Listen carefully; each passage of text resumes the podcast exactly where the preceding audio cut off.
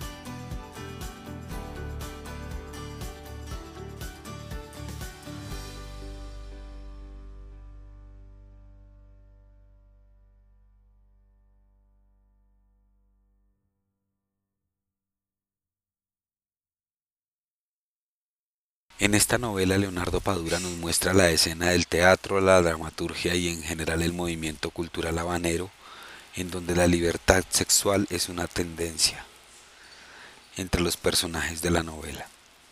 En la investigación va a conocer a Alberto Márquez, ya que en la casa de este era donde finalmente vivía Alex. Márquez además va a ser el personaje que le mostrará a Mario Conde y de paso a nosotros todo el movimiento cultural de La Habana. Este personaje es un dramaturgo que en su momento fue perseguido por sus posturas contrarias a las políticas y a la ideología comunista, ahora goza de un retiro voluntario. Es muy conocido y reconocido en el ambiente cultural de La Habana y de la isla en general. Precisamente a Alex lo encuentran muerto, disfrazado del personaje Electra Garrigó, que es un, personaje adaptado de una novela de, de, Virgilio Piñera por parte de Márquez. Él termina haciendo esta adaptación en uno de sus viajes a París. Esto hace que el teniente eh, conde se interese por conocer la historia de creación del personaje de la obra de teatro, que fue por la cual el marqués terminó siendo expulsado del partido y eh, marginado a labores no relacionadas con la dramaturgia y la literatura, y además por el mundo cultural y homosexual de La Habana.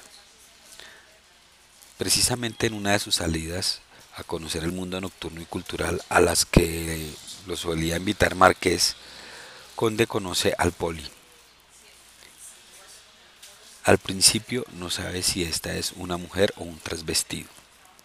Para saberlo tendrá que estar con ella íntimamente.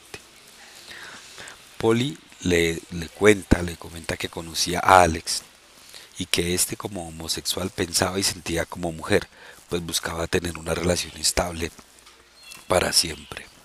Además de esta trama, nos vamos a encontrar con otras dos subtramas una que tiene que ver con la investigación de asuntos internos en la Central de Policía de La Habana. Y allí vamos a empezar a darnos cuenta de una posible salida de Conde del cuerpo policial.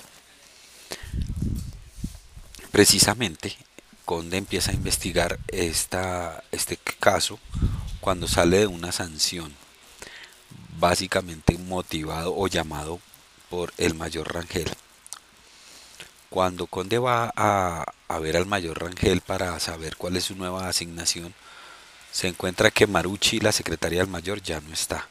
Y en su lugar está una mujer, una teniente, reemplazándola. que hace la vez, las veces de secretaria y recepcionista de la oficina del mayor. Además de esta trama, está la que ya es una tradición en sus novelas, nos va mostrando los personajes que forman parte de la vida cotidiana de Conde, sus amigos, sus parceros. En este caso nos va a presentar o nos va a mencionar a Dulcita, una ex compañera de preparatoria que fue novia del flaco, Carlos, que se fue a vivir a USA. En este momento ella está en disposición de volver para el cumpleaños del flaco, pero este eh, está temeroso porque no sabe cómo va a darse cuenta ella de que él está en una silla de ruedas y cuál va a ser su reacción.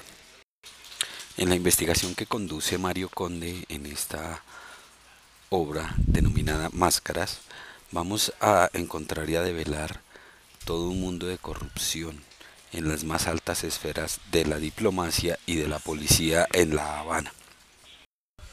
Ahí es donde nos vamos a enterar el porqué del título, Máscaras. Todo termina siendo un ejercicio teatral, dramatúrgico y de enmascaramiento de la realidad.